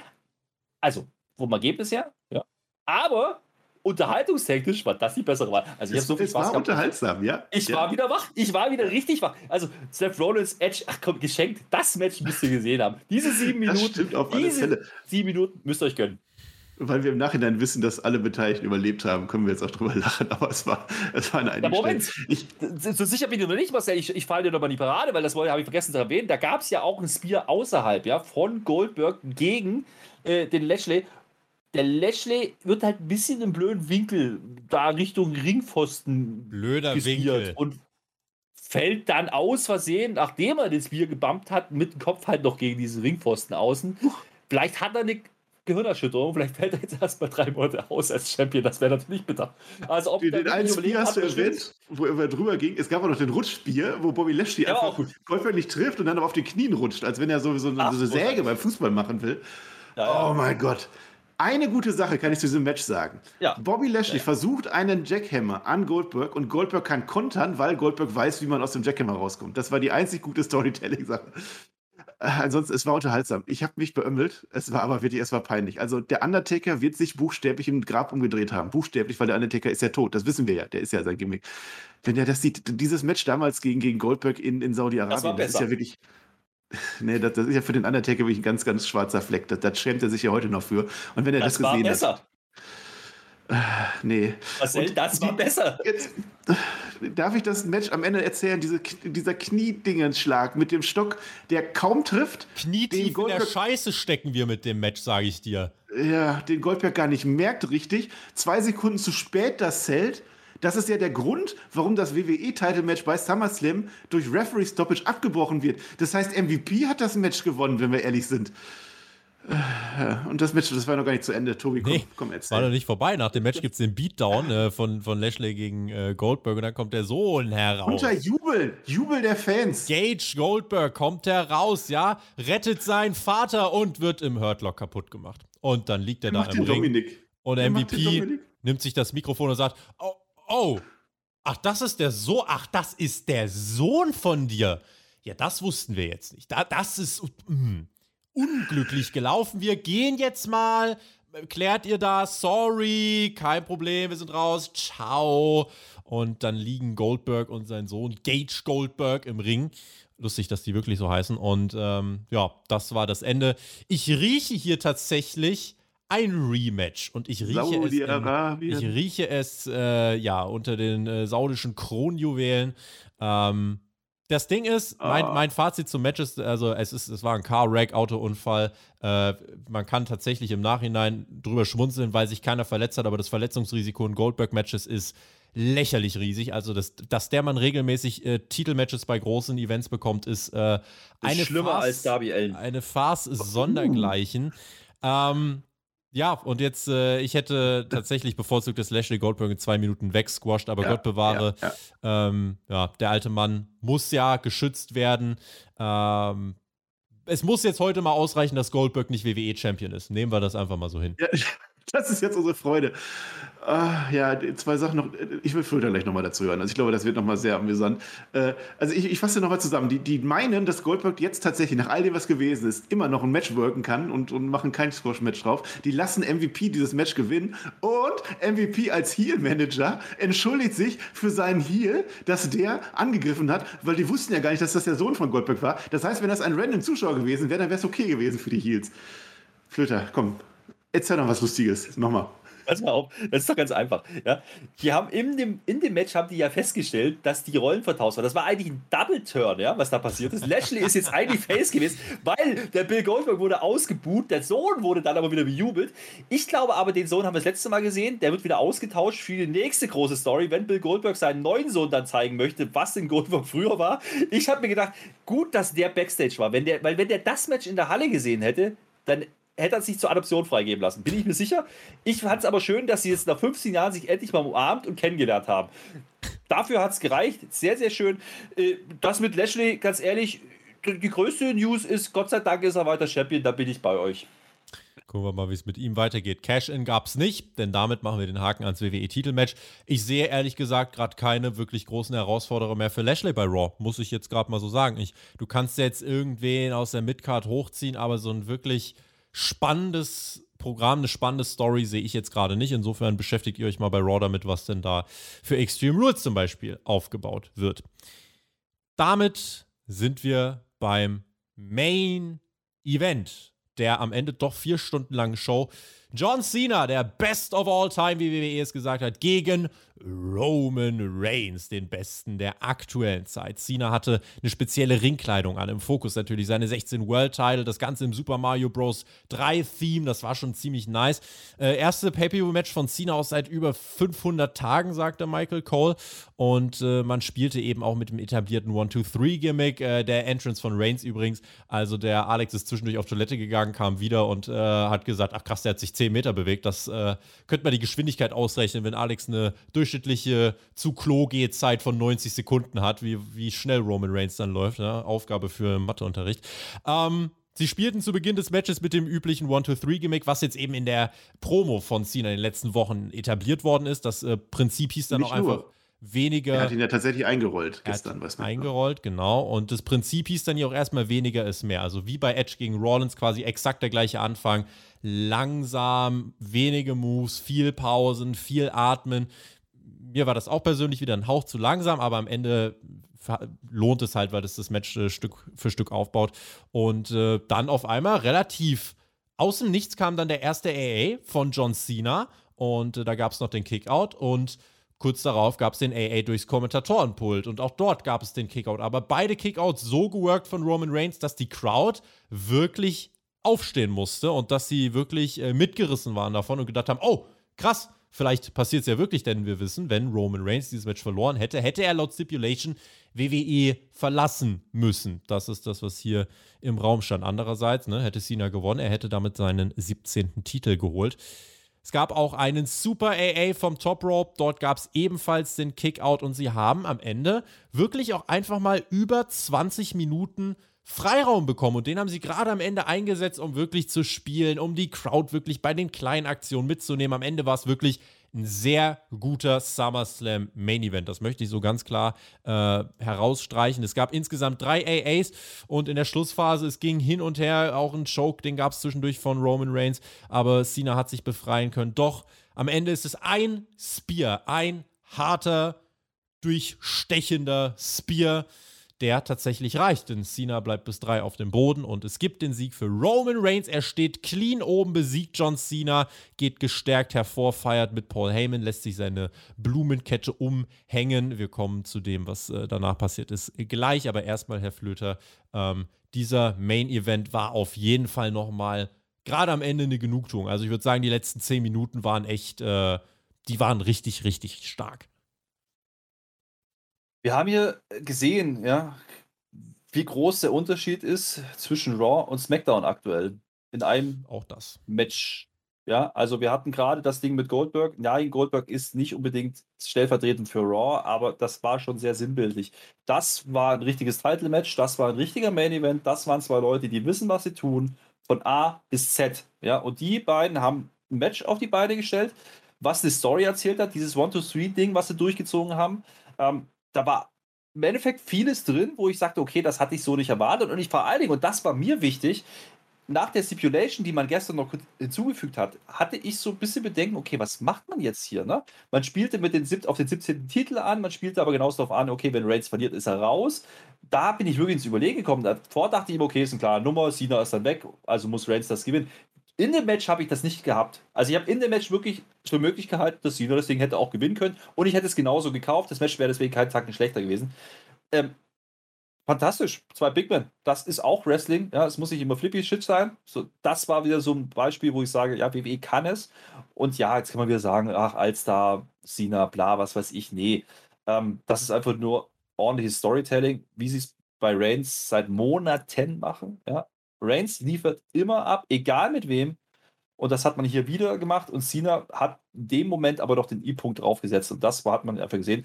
Und ganz ehrlich, das hat den SummerSlam ein Stück weit den Arsch gerettet. Das muss man auch ganz deutlich sagen. Wäre dieses Match nicht gewesen, ja, hätten wir gesagt, was war das denn? Komm, WWE, lass es sein, macht den Bums dicht und gut hm. ist. Das Match hat dann auch wieder gezeigt, es geht doch irgendwie. Und das hat mich dann zumindest ein bisschen altersmilde gestimmt in dem Moment. Ähm, und vor allen Dingen nach vier Stunden mit Kickoff, fast fünf Stunden, ja. ähm, 23 Minuten zu gehen zwischen den beiden und du hast eigentlich nicht das Gefühl, dass es wirklich langweilig ist. Das zeigt, wie gut das Match gewesen sein muss. Kein Ringrost, Marcel, würde ich sagen, bei Cena.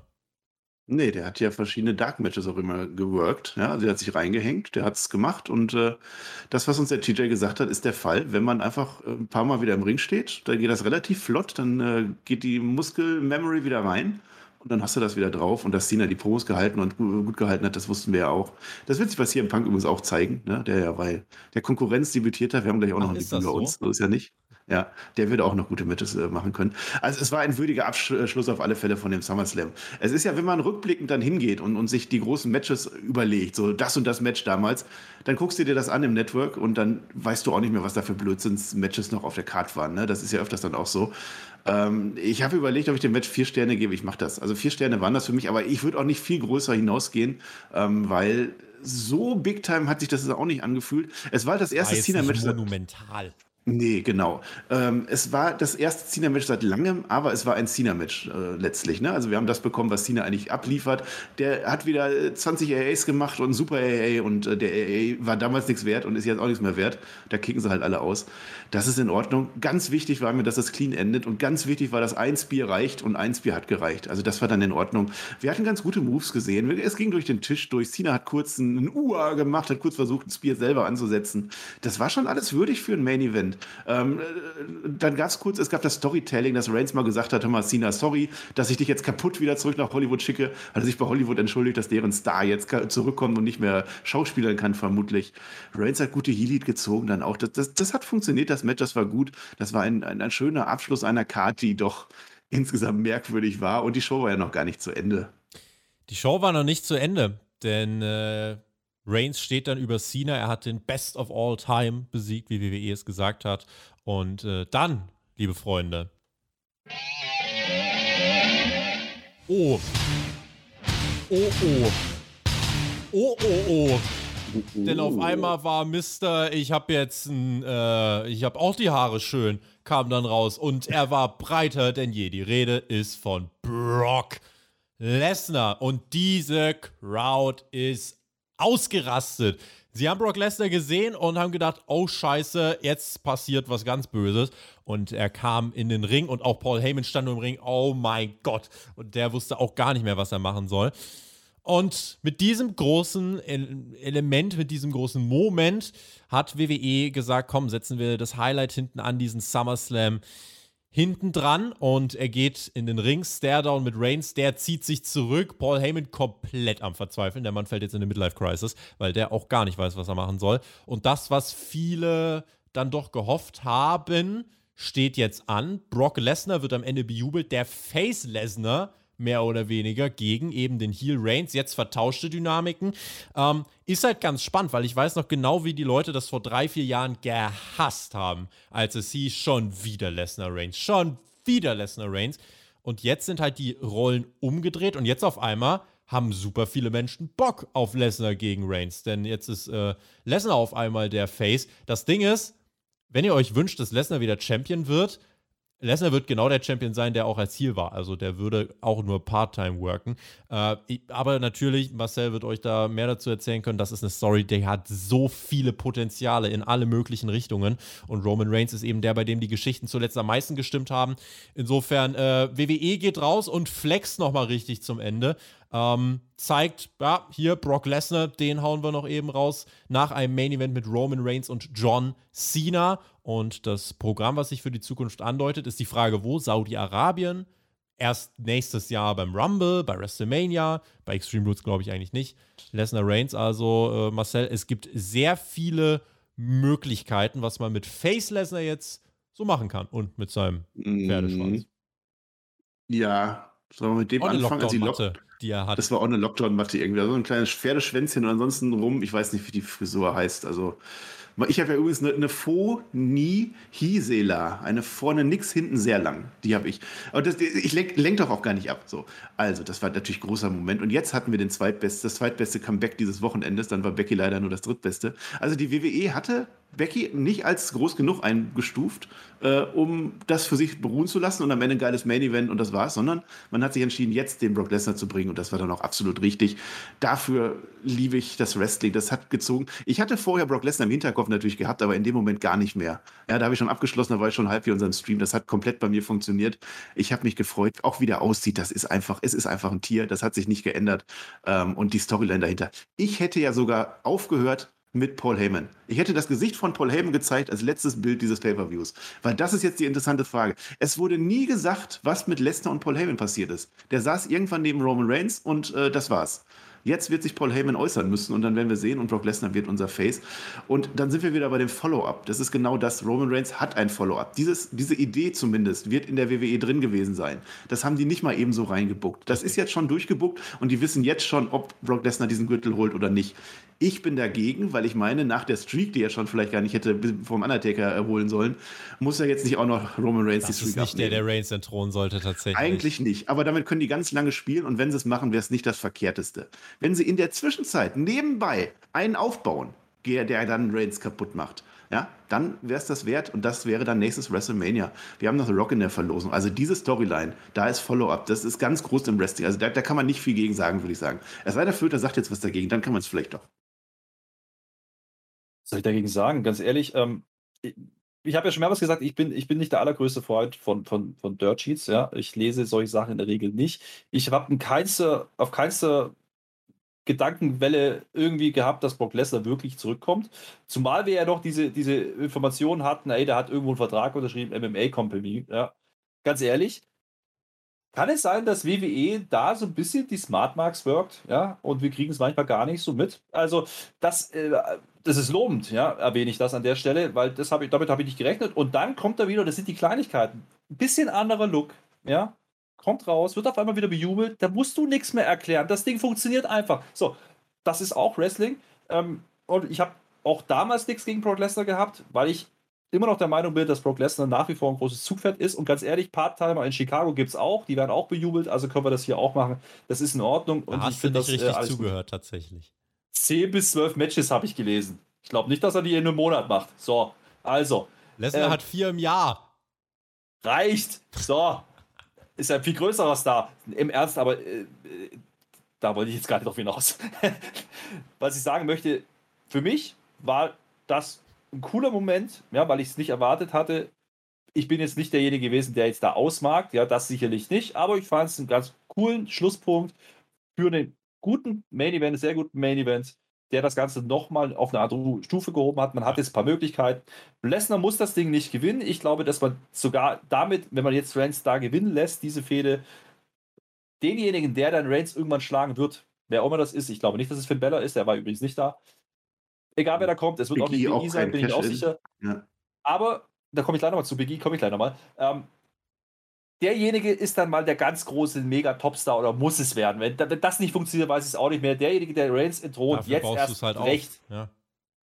Äh, und da nimmt euch lieber noch ein Jahr Zeit, ist mir wurscht, aber stellt da jemanden hin, der die Company dann tragen kann. Und wenn ihr das nicht macht, dann habt ihr irgendwas nicht verstanden. Fand ich, fand ich ein cooles, cooles, guten Abschluss, ja, für eine durchwachsene Show, für den durchwachsenen SummerSlam.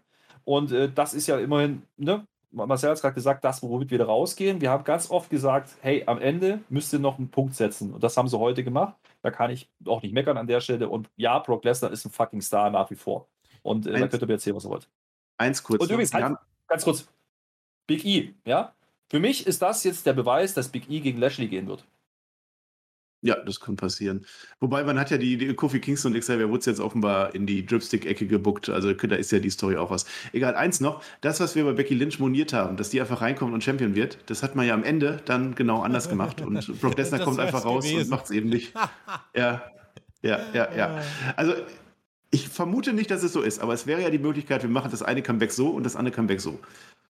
Wahrscheinlich nicht, ja. Aber bei Lesnar haben sie genau das richtig gemacht, was bei Becky Lynch auch funktioniert hätte. Und dann würden wir noch vielleicht einen Punkt höher gehen beim SummerSlam. Auf jeden Fall das Debüt, oder das Debüt sage ich schon, das Comeback von Brock Lesnar war auf jeden Fall, das Debüt von seinem Pferdeschwanz, äh, das Comeback von Lesnar war auf jeden Fall äh, nochmal ein wichtiger Schlusspunkt, um wirklich auch hier mit dem Gefühl rauszugehen, ah, okay, es war dann eben doch ein SummerSlam. Aber der Punkt, dass WWE da überhaupt am Ende noch drum kämpfen musste, diesen Schlusspunkt zu setzen, sagt dir, vieles von dem, was dann eben davor stattgefunden hat, war dann doch nicht so krass Big Time für diesen WrestleMania-Ersatz. Das bringt uns dann eben jetzt auch zum Fazit. Ähm, wir haben Aussichten, wir haben auch gute Aussichten. Ich denke, Reigns gegen Lesnar ist ein Programm, auf das kann man sich freuen. Ähm, außerdem natürlich, Becky Lynch ist wieder da. Das sind Stars, die werden die TV-Shows bereichern, die werden Pops holen auf jeden Fall. Du musst was machen, du brauchst jetzt Follow-ups, du brauchst Geschichten. Denn wenn du das nicht machst, passiert genau das. Dann landest du bei einem großen Event wie hier bei dem SummerSlam, wo 70% der Matches zusammengewürfelte, leblose Paarungen von Raw SmackDown sind. Die sind teilweise guter Catch, aber interessieren halt keinen. Und das willst du vermeiden. Deswegen, das, was du bei Reigns hast, dass du ein Follow-up planst, dass du eine Geschichte planst, das brauchst du für mehrere Charaktere. Das brauchst du für Leute wie Riddle, das brauchst du für Leute wie Drew McIntyre, ja. Das brauchst du für die Mysterios zum Beispiel. Das muss WWE jetzt machen und äh, ich bin gespannt, wie es dann eben läuft bis zu Extreme Rules. Da muss man jetzt auch innerhalb von fünf Wochen eine Card aufbauen.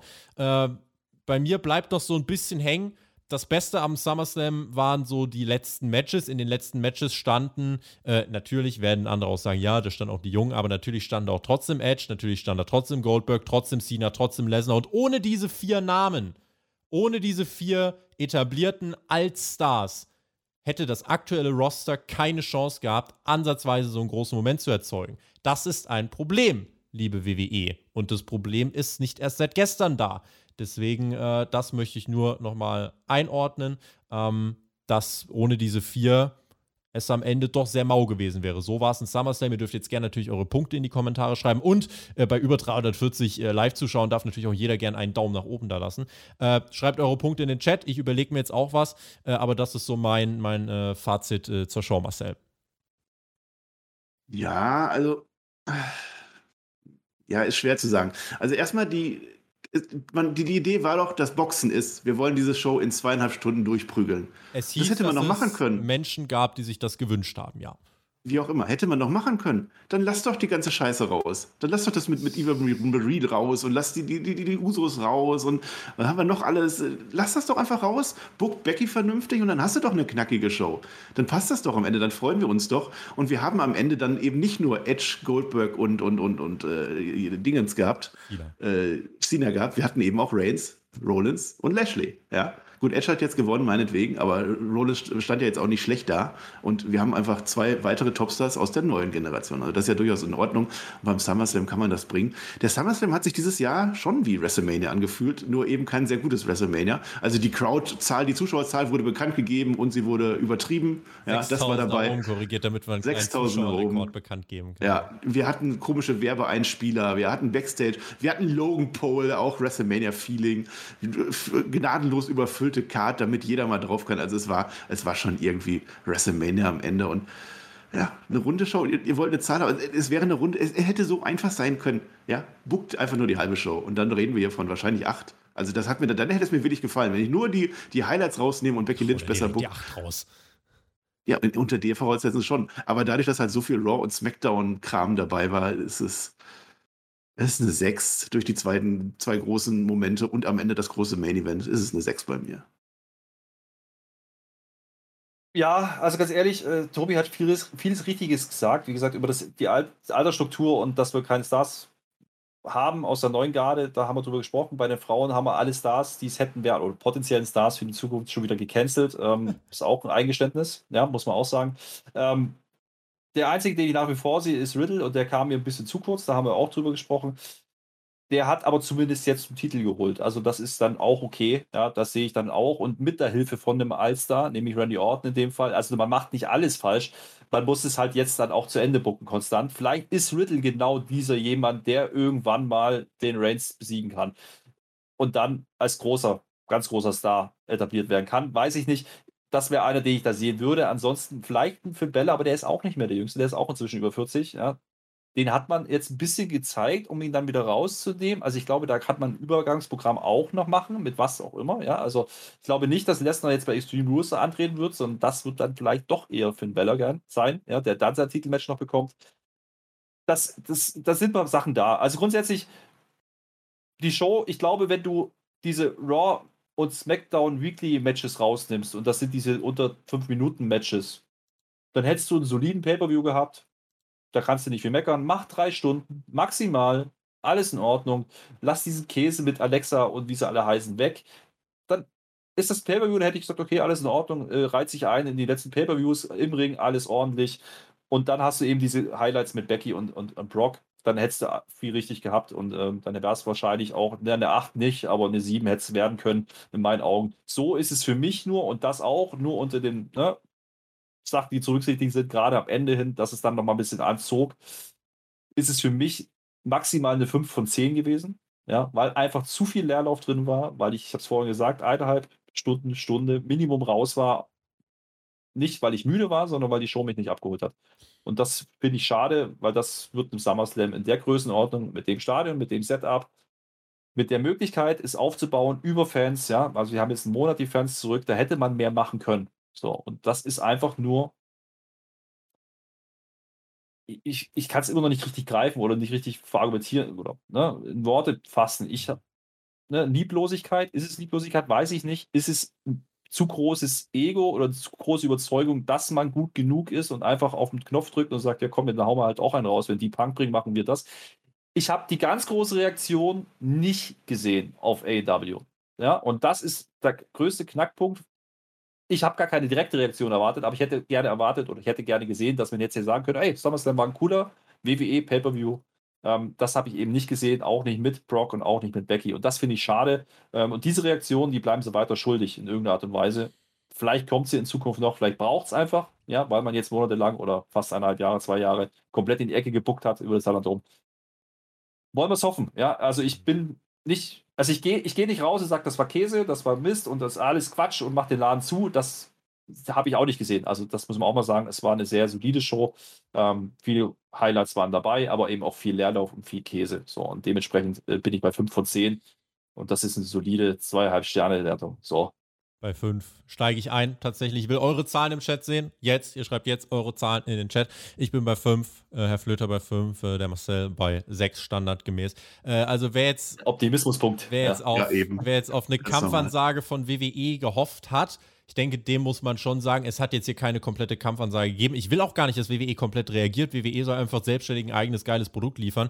Und äh, es war insgesamt einfach auch Stück weit eine weirde Show. Also gar nicht mal irgendwie katastrophal, aber einfach weird, weil auch zwischen den Matches, dann lief da Werbung, da dauert teilweise irgendwie 15 Minuten von einem Ringgong bis zum nächsten, weil hier Werbung, da irgendein Trailer und so weiter. Das wirkt halt irgendwie äh, ein bisschen komisch dann.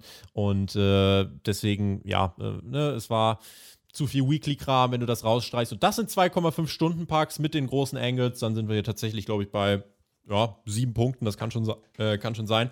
Aber so muss man auch einfach mal insgesamt sehen, so cool es auch war, dass Brock am Ende kam, es war Star Power da, aber insgesamt eben auch viel Kram, den du genauso bei Raw und SmackDown in der Weekly verpacken kannst.